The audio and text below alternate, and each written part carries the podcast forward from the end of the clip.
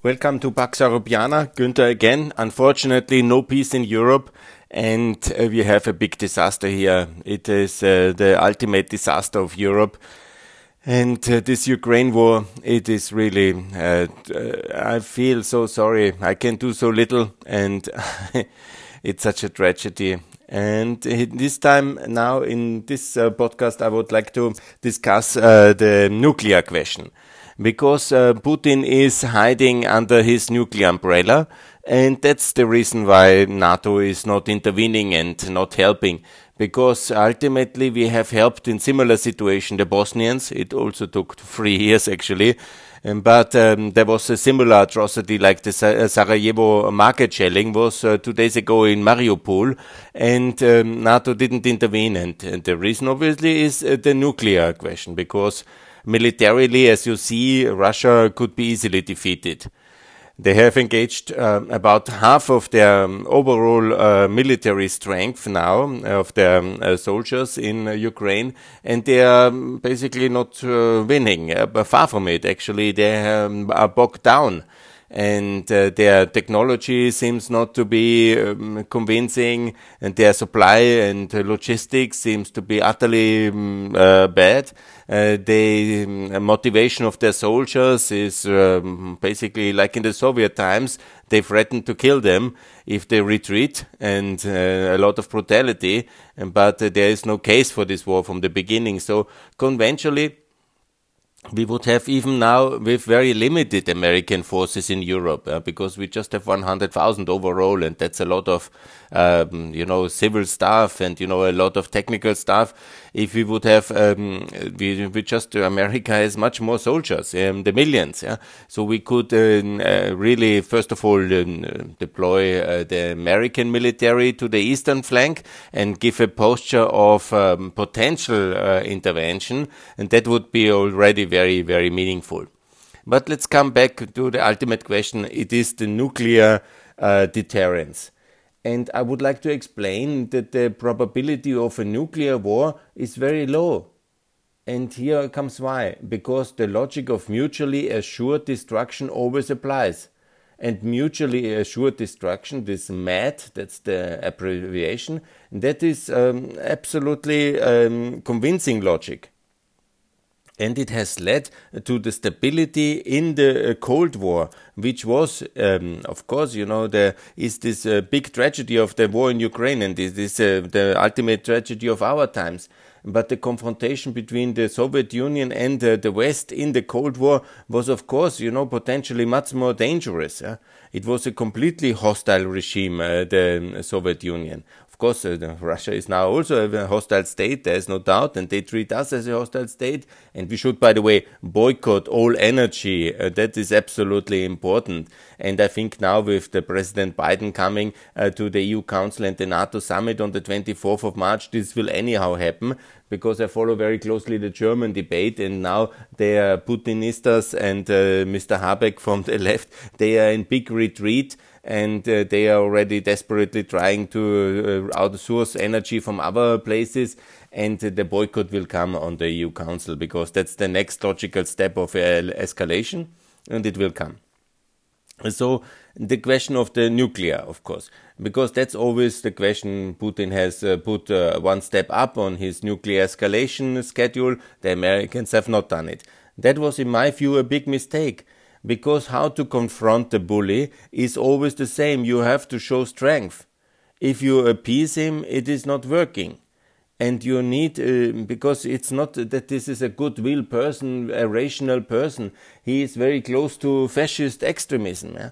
The latest speech he has given was clearly in the talk of the fascism. There is no doubt about it. He was talking that the oligarch are insects which need to be destroyed and uh, are swallowed and spit out, and their their body politics uh, must be cleaned of uh, such uh, uh, terrible um, um, people. So this is fascist talk, it's no doubt. And also fascism is very much in this imperial decline theory and you know this was very much the basis for fascism. This uh, look for the greater nation and then this purity of the people. This is very much what Putin is doing now He's not the communist empire, he is the fascist ideology, and there's no doubt about it. But nevertheless, there is the question of this nuclear deterrence. And uh, it works. It means mutually assured destruction. So you cannot use nuclear weapons like that, uh, that you will get away with it. There is always the question of uh, retaliation. And that's the whole logic our world order is built on the reason why we have peace in Europe, uh, outside or at least in NATO Europe, and we have kept peace between the two blocs, we have basically outsourced the wars in proxy conflicts, and that's what in Ukraine is happening now. But even in the worst of the proxy conflicts in uh, China, in uh, uh, Korea, in Vietnam, yeah, and in many other of the proxy conflicts in Africa, it was never the case that it was nuclear escalation on the agenda. There were several ones, and I will discuss it now step by step when they were happening in the Cold War, but it was never coming to that moment. Of course, you can say it was good luck, and of course, you don't want to have it, and even you, man, we all don't want to have the situation. But if we would have already from day one threatened um, Russia with nuclear escalation, the whole thing would not have happened. We should be more proud about our nuclear potential, about the American nuclear potential, because the British and French is minimal, but they have also 250 each about. So of course, every single of this weapon is very dangerous. But uh, what the Americans obviously have the whole capacity uh, also to destroy Russia. And they should have made it very clear. And they have to make it very clear because the only way to confront Putin is to bring him on the edge of course, you can say you have the um, risk then uh, to uh, go into nuclear escalation because Putin is in a cage in the corner and then he will just press the button like this and then the world will explode and um, we are responsible for it. But it's not like that in reality. In reality, it is so that if we really escalate, then one of the political systems either blinks or breaks and here it's the logical thing that the weaker political system will break. I repeat that also in history we had several points of nuclear escalation. This was uh, in the Korea War when Stalin had already nuclear weapons and he was clearly bent for World War III with nuclear weapons. This was his strategy of escalation in the Korean War. He died in 1953. Why he died? You know that's of course a little bit contentious and it will be never clearly proven because it's such a big thing. But it is very clearly that uh, Beria his security chief and also his um, surroundings they have basically decided uh, to not let him go in a nuclear disaster. And then he had this uh, stroke whatever the reasons for it and then they have left him to die for a day. And he died so, and there was uh, the possibility to save him, but they decided not to do it. I don't know if they poisoned him, if they have um, killed him, you know, that's uh, hard to say. But they were until the morning on his uh, traditional parties, where he, that was his evening entertainment. And then in the morning he got a stroke, and then they artificially blocked access in any form of help to him for a day. And then he basically died. So the reason for that is very clear because he was in his age 70 ready for nuclear escalation and that is uh, not what uh, the Soviet Union wanted because the Soviet Union wanted to take over the whole of the world. That is what also we never really understood in Europe or most of them. The, it was a system to take over the rest of Europe and the world. They took over quite a lot, you know, the half of Europe, China, and a lot of parts of Asia and of lots of parts of Africa and parts of America. So they were extremely successful in that, but they didn't take over the Western world because of American nuclear power. By the way, thanks America. So the situation is that this system was meant to take over the world and Sovieticize the world. That was their intention from day one. That is the um, imperial, uh, this anti-imperialist uh, communist revolution they wanted to spread all over the world, but uh, they didn't want to be destroyed in the process. Because it's logical as well, then you are then cannot take over the world. So no system really wants to have the destruction of the world. Yeah? That is not the um, raison d'être, if you want to uh, say it like this. So even the Soviet Union at this most terrible uh, status when they were the victors of the World War II, and they just took over all of Eastern Europe, and uh, they took over China because basically China, um, thanks to uh, being uh, no, uh, Mao's victory, was only possible because massive uh, military logistical support of uh, the Soviet Union. Let's never forget and fool ourselves on that question. So they were extremely successful after the Second World War, and it was then NATO and the foundational moment when uh, also uh, um, uh, Stalin wanted uh, to break into the Turkish Straits and uh, basically the Strait crisis of 46 in August. He was basically demanding to have uh, military access uh, towards the Straits and intervening in the civil war in Greece. And that was the moment where um, Truman said, no, no, no, no, no, here the buck stops here. Then came the Truman Declaration, the Western European reconstruction with the Marshall Fund, the foundation of NATO, the foundation of the EU and the, OS, and the OECD and uh, it, uh, the Organization of Cooperation and Development uh, to manage an, the Marshall Fund. And there was this moment where basically the Americans came back it's also, I was yesterday at the interesting NATO debate of the Austrian left, and they also discussed it, and I tried to explain it. It was not the NATO is not the instrument of American domination of the world. uh, NATO is the instrument of America returning uh, into Western Europe to keep Europe free from the Soviet Union. American troops were at the end of 45 already almost gone from Europe. Yeah? There was no intention to fight another war by the American leadership the boys were back in America. And then was in 46 and 47 was first the Strait crisis. That was the fundament of everything because that was so important for the Soviet Union. That was then also the point where it couldn't be accepted. The terrible uh, Greek civil war and the pressure on Turkey to get uh, the Straits under so Soviet control. And then came the point, and then uh, they have uh, taken and broken all the Yalta promises yeah? in Poland, in Czechoslovakia, and all the countries were taken over one by one. There's this famous book of Anne Applebaum about that. And here, this is the, the fact then NATO was created, and then yesterday they said, oh, it was uh, the Warsaw Pact was a creation of the um, uh, the response to NATO uh, membership of uh, uh, Western Germany. Now, yeah, in a way, it was true. There was a division of Europe, but first, uh, before the Warsaw Pact, the Soviets broke all the Yalta promises and took over all the Eastern Europeans. that was the crime of the century. there were so many of them. Crime of the century in that phase, of course. Yeah.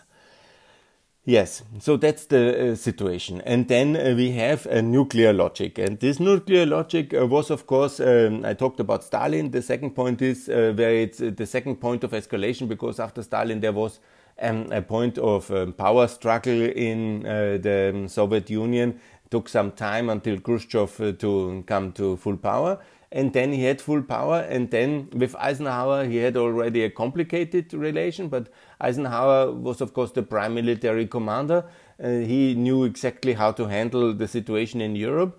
And then came Kennedy, and then came uh, this um, conflict Kennedy Khrushchev, and this had led to a lot of uh, things. I want to speculate a bit, um, bear with me, but it was then uh, the world again on the close of nuclear uh, disaster because of Cuba, because of uh, East Berlin. There was uh, uh two crises about East Berlin in 61 and 63. The wall was built. Yeah, it was really very dramatic moment. Yeah? And then uh, was the speech of Kennedy, uh, Ich bin ein Berliner, and this commitment to East Berlin, to West Berlin, West Berlin, obviously. So that was, uh, you know, and then the summit, and there was something like real hatred between Khrushchev and Kennedy they really hated themselves because it was not only uh, ideological, it was also personal. There was this young millionaire son, and there was this um, brutal uh, apparatchik of the Soviet Union. And the young millionaire was representing this really very successful America already, America at the apex of its power. And then, uh, compared to the world, it was really already very rich place uh, in these years and then was um, the Soviet Union, it was crumbling already. And uh, but Khrushchev obviously, I mean, he was the appointment of Stalin in Stalingrad. Yeah, he was thinking that he wants to rule the world, and he was uh, really they had a very bad relation.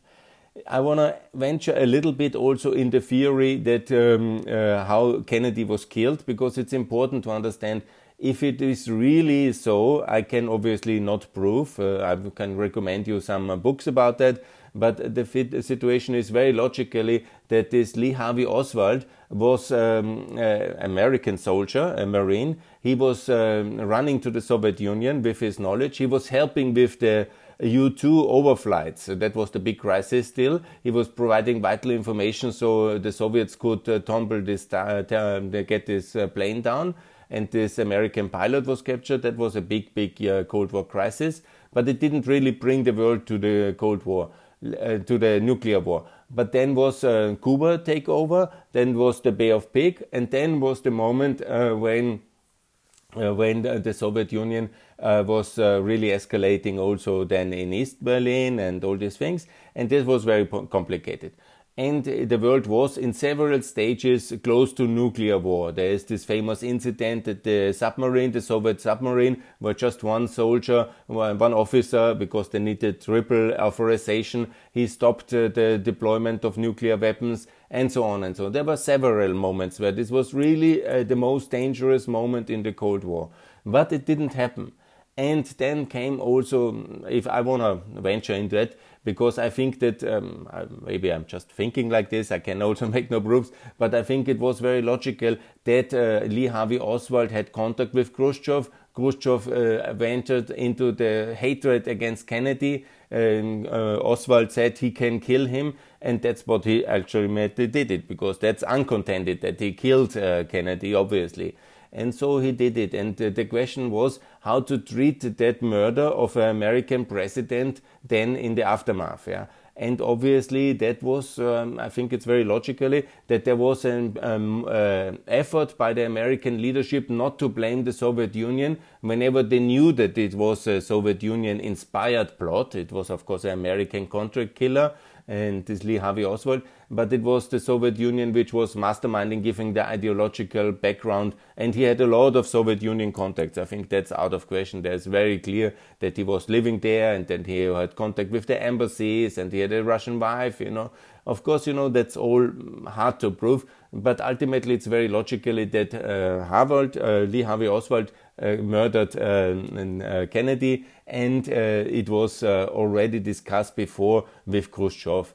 And that was, of course, the world then again. If the Americans would have pinpointed that to the Soviet Union, then you have to retaliate. Then you have to fight back. And there was, of course, the biggest danger for nuclear escalation in the Cold War was a potential re- uh, re- revenge against the Soviet Union, uh, and then this would have escalated. That's why the American leadership didn't do it. And so the logic is very clear that uh, basically at that moment uh, the Soviet Union leadership understood the danger as well. And in 64, Mr. Khrushchev was sent into retirement. He was not killed like Stalin, but he was then sent into retirement and he was basically taken out of the office. Um, they have uh, unceremoniously retired him because simply he did all these things. I don't know how clearly he ordered it, how much the theory is that he basically the Soviet Union tried to stop it later then in the summer of 63 the murder of uh, Kennedy but uh, that we all cannot really 100% know the situation is Khrushchev went into retirement. That's very clear why he went. Because he brought the world close to nuclear uh, war. And obviously systems want to survive. The Soviet Union wants to survive and they don't want to, to destroy themselves. And Suslov, that was the key ideological brain of the Soviet Union, the motor of the ideological global crusade, he obviously said uh, leaving uh, the world in flames is not the way to uh, conquer uh, the global proletariat and free the world from capitalism or whatever they wanted to do, whatever useless things. And so uh, Khrushchev was then um, getting into retirement. And then the world was, of course, you know, there were several other crises, like, uh, for example, then uh, the intervention in especially uh, the Czechoslovak uh, Republic and the break, uh, the crackdown on the Prague Spring. That was also extremely tense moments in Austria, especially. We are living close to the Czech Republic, and, and it was absolutely a crisis. and that was obviously also uh, very clear. But the Soviet Union and America had, of course, as long as they don't uh, enter uh, the NATO or NATO protected territory, under which Austria basically also will be part of it, there will be no nuclear war. Uh, there will be no confrontation. So that was a big tragedy for the Hungarians, for the Czechoslovak people in uh, 68, uh, but nuclear war didn't happen. And uh, that is basically uh, the story here. There was another big um, uh, crisis again in the hot phase of the um, Cold War because then in the 70s the West was in retreat, uh, Nixon was resigning, uh, he overstretched himself in Vietnam uh, in this Christmas bombing and so on and so on. So then was uh, the 70s, the West in retreat, Carter anyhow not very confrontational, and then came Reagan. The first term of Reagan was the period where the Cold War was won. The West was doing the uh, double track, the rearmament, the Star Wars, the big thing, and we entered this very big danger again in 83, the Korea Air uh, incident. That was the uh, most important uh, crisis, uh, which I still remember. My parents calling me into the room and um, being very afraid of nuclear escalation. I remember that very well in 83. So that was the moment, you know, where of course uh, the danger was very high but it was not um, coming to nuclear escalation because mutually assured destruction worked. Yeah? And the whole uh, process led in the Soviet Union as well to a debate where they said, should we really nuclear escalate? What's the in and for us? Can we compete? And then they put uh, Gorbachev into power as a result of this escalation.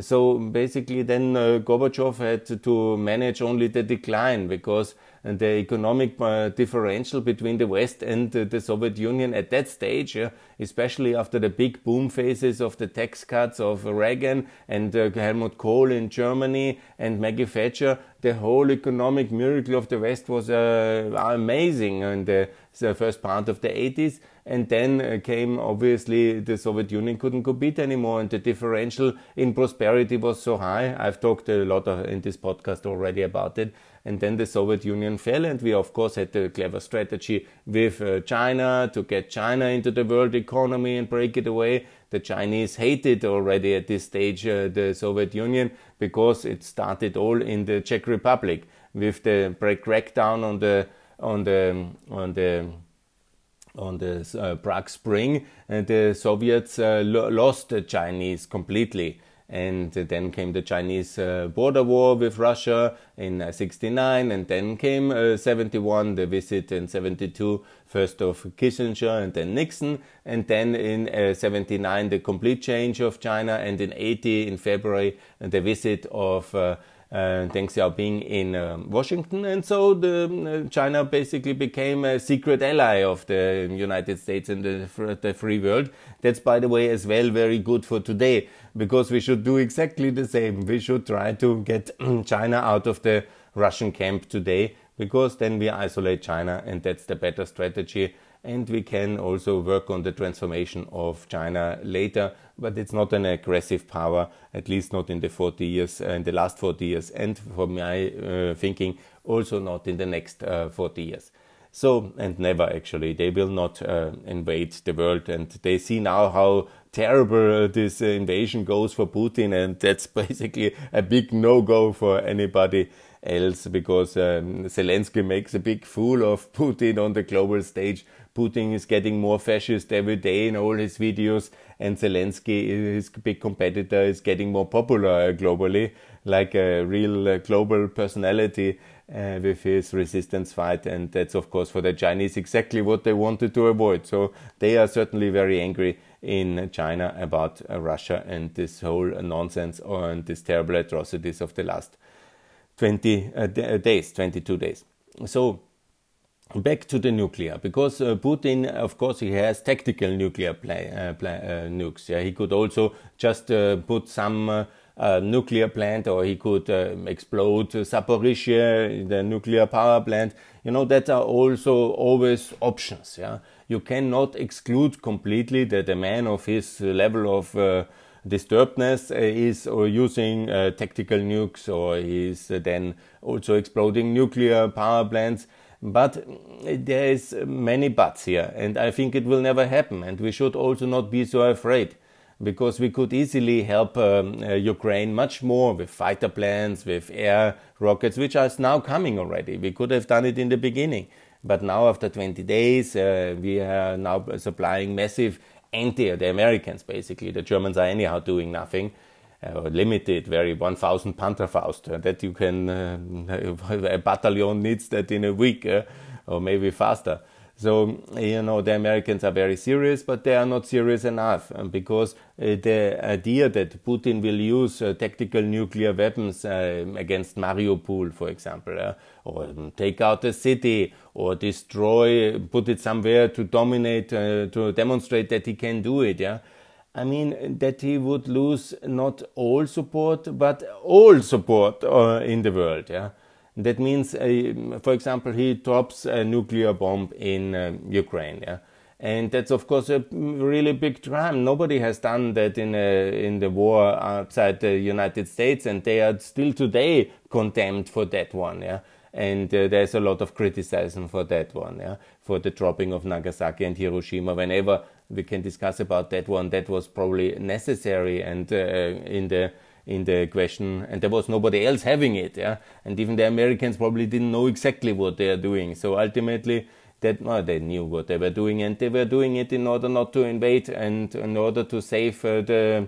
uh, Japan from the Soviet Union. Ultimately, for them to take it faster and to make it part of the free world, and uh, was also why the Japanese emperor ultimately uh, said yes uh, to the capitulation because he didn't do it immediately after the uh, dropping of Nagasaki and Hiroshima. But he uh, did it when uh, the Soviet Union declared uh, the war, and they were basically hoping for getting half of Japan as well. And that destiny was avoided by the capitulation towards the Americans. And that's the real story about the Japanese nukes and the capitulation of Japan. But that's another story. I can also explain that later. But uh, the situation is uh, dropping nuclear bombs really isolates you in the world. You're alone. Even if it just uh, drops one, it would be terrible. You know, it would be like much worse than Chernobyl. And, you know, then uh, obviously that would be a full scale escalation. Uh, we would probably not respond with uh, immediately destruction of Russia because that's always mutual. And even in that case, I think there would be no complete nuclear war. They will drop it but you know, what would be the result? Even China could hardly then continue trade and cooperation uh, with Russia. I mean, this would be a terrible crime. This would be the atrocity of uh, this century. And that would uh, lead, uh, first of all, uh, that this area is totally inhabited, uninhabitable for generations to come. And that would also be uh, really uh, a thing where in Russia itself, uh, using nuclear weapons uh, on uh, another um, probably people. I mean, uh, of course, you can say that he is already doing that, but no, in the Russian propaganda, he is saying the, the military is saving the people. They are not claiming to nuke them. I mean, that would be an outrageous uh, atrocity and it would isolate Putin himself and he would be certainly toppled. No power, no, he cannot be so powerful in Russia that using nuclear weapons would then uh, basically be seen as a forgivable sin. It was necessary to nuke them. I don't think so. So ultimately, that is something, if he does it, it would be his end much more than the end of the world. And so I think that is also very much not on the agenda because uh, what is his gain on that one? Uh, what is his uh, benefit? He will certainly be removed from power. Even it's very unlikely that the military authorities who are also tend to explode such uh, instruments, they would actually do it. You see a lot of um, Russian soldiers disobeying him already and running into uh, hiding in the Ukrainian lines and even the military structures they would think what do you know my good army is now destroyed bogged down in ukraine. Because in the beginning i was also quite negative. I thought uh, they will lose very fast. But when you are more logically and i listen a lot to the american and british analysts and they are right in that one. They and with 200,000 soldiers uh, to enter a country of uh, 40 million Maybe now it's only 35 million people living there because a lot of women and, uh, and children are gone. but then you are in a situation you are mm, totally in the minority. and they have, of course, armor and some cruise missiles. They can do a lot of harm with the artillery, but uh, that they will really win and conquer Ukraine is excluded to this stage. Yeah, it will not happen. And again, of course, you know, we should uh, be careful with nuclear escalation because in democracies, nobody wants uh, politicians who are escalating into the nuclear uh, status. But uh, if we want to help the Ukrainians and if we want to stop the war, and I think it's now the time to stop that war. Now we have seen uh, the power situation, how it is, and um, you can, of course, cynically say that um, the um, Ukrainians have basically destroyed uh, the prime of the Russian army, and um, Russia will be decapitated now for um, uh, decades to come because it will be very uh, difficult to rebuild all these military capacities, and they basically lost as well. So you can always say, yeah, that's a cynical point of view. But I want to make very clear that if we would now, in this stage when Biden comes, make an energy boycott and also then make a very credible threat posture at the Polish border with 100,000 American soldiers and also lift uh, the DEFCON level to one step upwards and say, Russia, this is now the red line, you have to go then Putin would be uh, getting a big red face, talk very widely, go up a one more as well, but he wouldn't really do it. Yeah? And it's the end of Putin. If he goes to another level upwards, there will be a lot of um, people in Russia trying to topple him. There is no uh, sense in Russia that they should all be exterminated uh, for Ukraine. and that's the logic of mutually assured destruction. It works 100%. It, the proof is that it has worked in the past very well and it will work in the future as well. Obviously, I don't say that we should hard confront Putin from the start, but uh, of course that would be, have been a much more effective way. And if we would have told Putin that we will do all these things if he attacks Ukraine from 2015 onwards, like in the Minsk agreement, like this is now the border. Here you have your GDR. Here, this is our part. We get it into NATO. This is Western Ukraine, also the 93%. Uh, we get it into Ukraine, uh, into NATO. We will protect it. Here's the line. You get the nukes if you come over that line. And then he wouldn't have come. and that was the Western German model, which I promote all the time. But our leaders were not ready. They left a big chaos. They left a lot of instability. And Putin decided that our leaders are anyhow too weak. Merkel is gone. Uh, Biden is far. And uh, Corona is um, the, reducing our ability to focus. And in some ways, it's also true. And he has then started uh, the calculation that he can get away with another big land grab. And probably he will.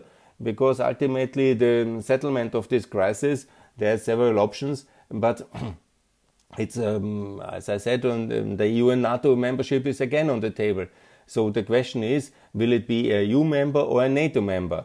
And I say, of course, you know, uh, the, first of all, it will be a smaller Ukraine. He will probably have, uh, in the negotiated settlement, keep some part uh, in the east or in the south, which he has occupied already, and he will create his Quisling regime there and we can do very little because ultimately he's a nuclear power and he can probably withdraw to such a position which is defendable and uh, we will be you know very difficult for but it will be never accepted you know this land grab and this crime. He will be staying boycotted. He will be ostracized from the world economy from the world politics and you know that will be the price for some land gains yeah but I'm, after thinking about it, because I was promoting now a lot the EU membership of Ukraine as a um, potential alternative to NATO membership, because we have also assistance obligation, the Article 42 in NATO. But uh, then, when you think about it, ultimately that means that we have to defend, as Europeans, we have to defend uh, Ukraine in case of a further Russian war. And uh, are we really capable? And uh, honestly, we are not. So ultimately, as I said, uh, since um, 2016 when I came to Ukraine, I say it again and again. The the logical of the um, uh, the logical is division and membership in NATO of the free Ukraine. Uh, that was what happened in the case of Western Germany And that is the most logical thing because then uh, we, it's basically divided. Uh, it's uh, then secure. The free part is secure. Western Germany was secure. We put then the army to the Ukrainian Ukrainian border.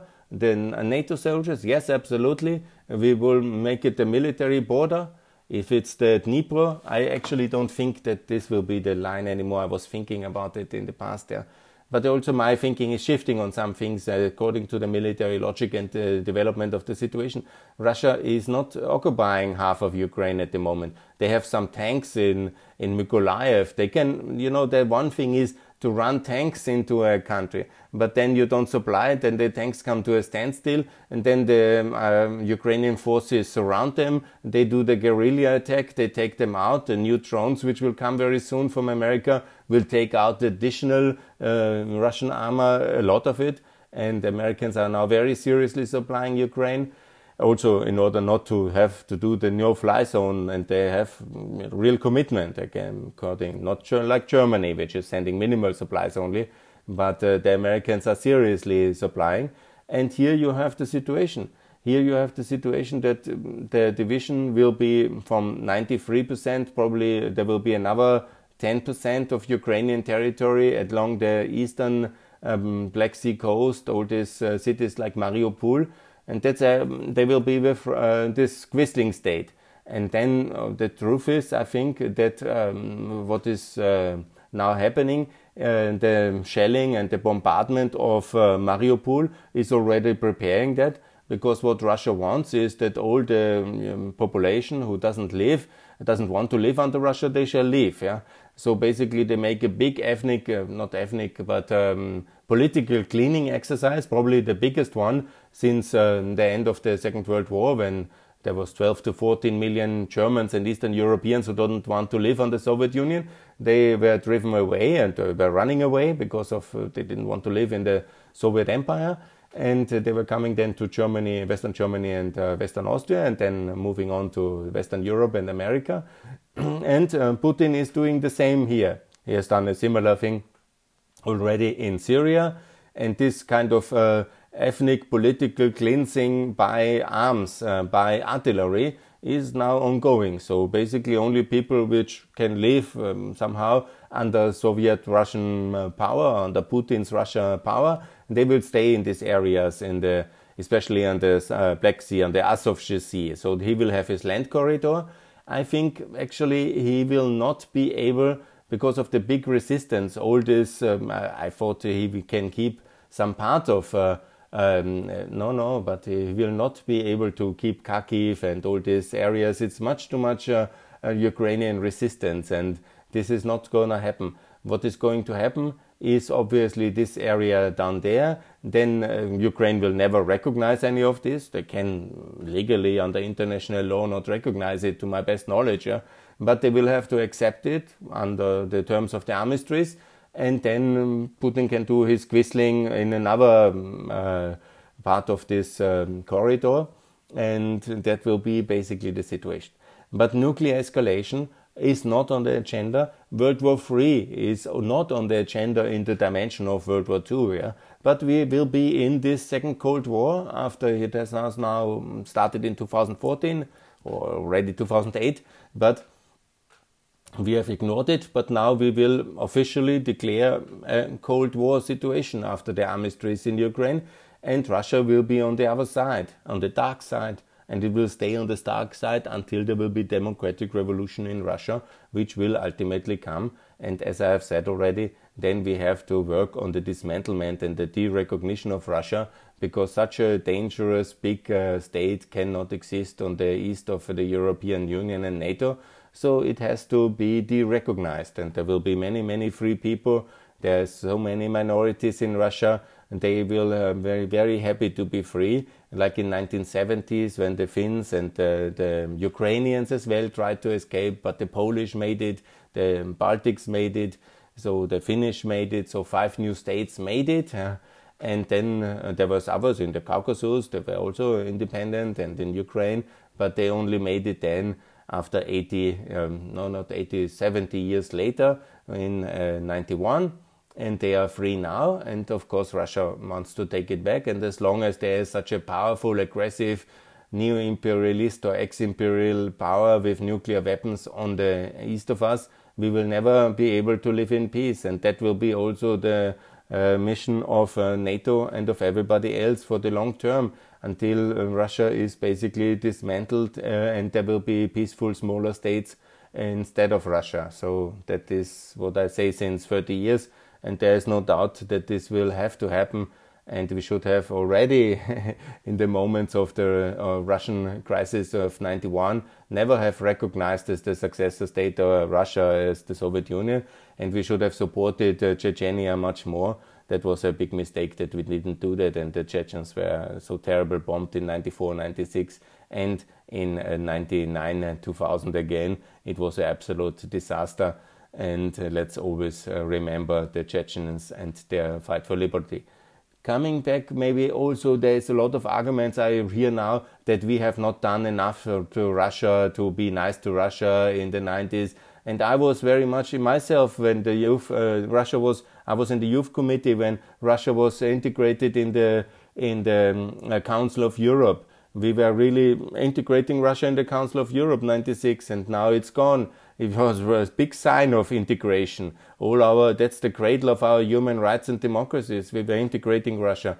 It was not to be. And uh, then uh, also in NATO Council, uh, Russia NATO Council. No, no, it's not true. And there was massive international development effort in the Russian Federation in the 90s. I met many people, but when this KGB, uh, putsch by Putin in 99 came, he kicked them all out later. So we basically lost Russia to the KGB in this putsch of 99, 90, 2000. And I want to explain that it was uh, basically, um, it was uh, maybe avoidable, but it was not uh, because we didn't do enough. Yeah? It was, of course, necessary to secure the Eastern Europeans in NATO, and it was, of course, necessary to help them into the EU. And we couldn't have given the Eastern Europeans up just for the sake of having uh, a nice Russia, because this power struggle between the KGB and between the, um, the oligarchs, uh, basically, and uh, the communists, and was, this was ongoing since the end of 1991 there was a big power struggle between uh, the um, business elite, let's call it. This is basically Yeltsin, the apparatchiks of the system, and the KGB uh, part of the system, which ultimately won, and uh, between uh, the the communists, yeah. And the apparatchiks and the oligarchs, there was also a part, the liberal reformers in it, yeah. So there was this um, uneasy coalition between Yeltsin, Nemtsov, and Chubais and many of them. And uh, this was, of course, the hope. The West supported him. The West supported Yeltsin in 96 re-elections in that coalition with what you can call the oligarchs and the liberal reformers. Yeah? But I remind that, uh, that it was like this in Russia. 91 the breakup, 93 the civil war, which was basically a civil war. Yeltsin storming the parliament where the communists were having the stronghold. So he solved it with the battle of the parliament. Yeah? It was a civil war. 96, the very complicated re-election campaign. Yeltsin himself very problematic in his, uh, um, in many aspects. Yeah? And so then from that moment, uh, when basically the West won, if I want to say, the pro-Western camp uh, more or less has won, And then there was uh, the uh, fight back of the KGB camp, and they have orchestrated this big uh, default in 98 in August. That was orchestrated uh, by the KGB, and, that was then this is the Fimaco scandal. I have already talked in this podcast about it. And then you enter the situation where basically then was the escalation in the Yugoslavian war with the Kosovo war. That was also um, a big story in the background of that but the power struggle in Russia was basically then won by the Siloviki and by Putin, yeah. And this was anyhow unavoidable that there was be a showdown and uh, the camp of the because the Western camp, in a sense, or the Yeltsin camp, it was not completely pro-Western. It was divided into two camps: the Yeltsin camp with this uh, kind of figurehead and the corrupt uh, family behind it, and the real liberal reformers. But you know that they would have really won that was very um, complicated. And Putin in the beginning made some compromises with the liberal reformer camp, with Nemtsov and so. It was then later when he escalated and gradually took uh, in various steps uh, the full control of the country, the society, the economy with the Yukos affair and all these other things. But I don't want to go too far in that one. But just because yesterday I was also told that we didn't do enough for Russia in the 90s or that these were the most terrible. Uh, it's really uh, also a complete wrong narrative that the 90s were the most terrible times of the Russians. It was in the 80s completely poor and completely suppressed. Yeah? It was in the 80s, the poverty level was extreme. I was personally there in 1990, 91, 92, in this phase when I believed in an open democratic Russia. I went there and it was extremely poor and it was extremely unfree. It was a complete disaster. in terms of personal freedom and economic relation. Then, of course, the 90s were in a way chaotic, but you know that is the transformation uh, in all transition countries was chaotic, and you know the illusion that we could have stabilized everything the Americans tried it. The ruble was back to the dollar. You know the advisors were there, so and so. That the transformation of the Soviet Union and the former Russian Empire is an easy thing. Nobody really believed and there was very little political consensus for real reform uh, reforms because Gaidar was uh, very soon kicked out, and then came the establishment back. Yeah? And Gaidar got just his 100 days, and then came uh, Chernomyrdin and all these people. So it's an illusion that we ever had so much access towards Russia that we were responsible or we were pushing them back to Putin. Yeah? No, no, no. He has established, he has won this power struggle, and we could have done very little. And he has brutally executed it with the apartment bombings and the Chechen war, and so on and so on. So don't blame the failure of the uh, Russian transition on the West. That's also not correct. Anyhow, I want to close here now because I'm getting too long, but I want to say the threat of nuclear war is always there, you know, is always there. But the logic of mutually assured destruction works, and it is absolutely proven that uh, there will be no nuclear war as long as there is rational systems in the making and as long as both sides have enough nukes. So de-armament is wrong. We need enough nuclear weapons in the free world to be deployable very fast so that everybody is afraid and we need to confront everybody in the may China but especially Russia you know, that when they will touch any part of NATO, there will be nuclear retaliation, yeah?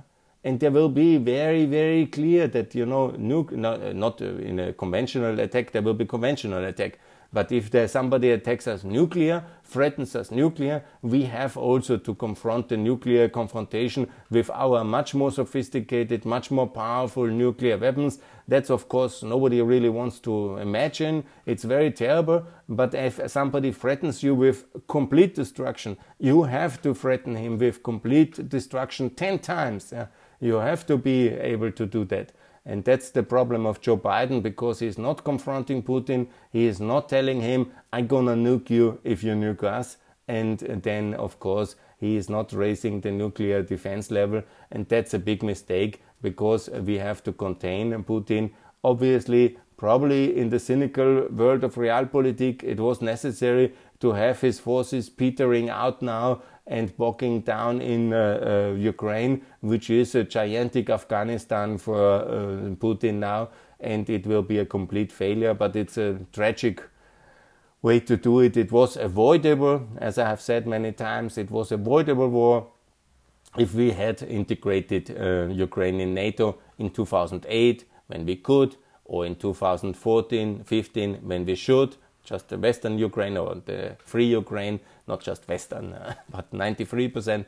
But we didn't do. So this is our war. We have made it uh, possible. We have encouraged uh, Mr. Scholz went to Moscow to distance himself from Ukraine. Then it allowed the war to happen. And Macron the same. Macron is now really much stronger because he's threatening or is seeing also his potential loss of his election. But he is also personally upset Mr. Scholz, as we have seen now after Zelensky made this very powerful speech in the German Bundestag yesterday, where he said very clearly that uh, this is absolute disaster, that the Germans are thinking only about economy, economy, economy. They have forgotten morals and they have the blood of the Ukrainians at their hand. It was very powerful speech of Zelensky. You have to see it and then it is very clear that, and then Scholz was basically saying nothing, cowed away, discussing uh, vaccination duty, and I really hope that Scholz will lose and Merz will be chancellor, and there will be a return uh, to reason and a complete energy boycott. By the way,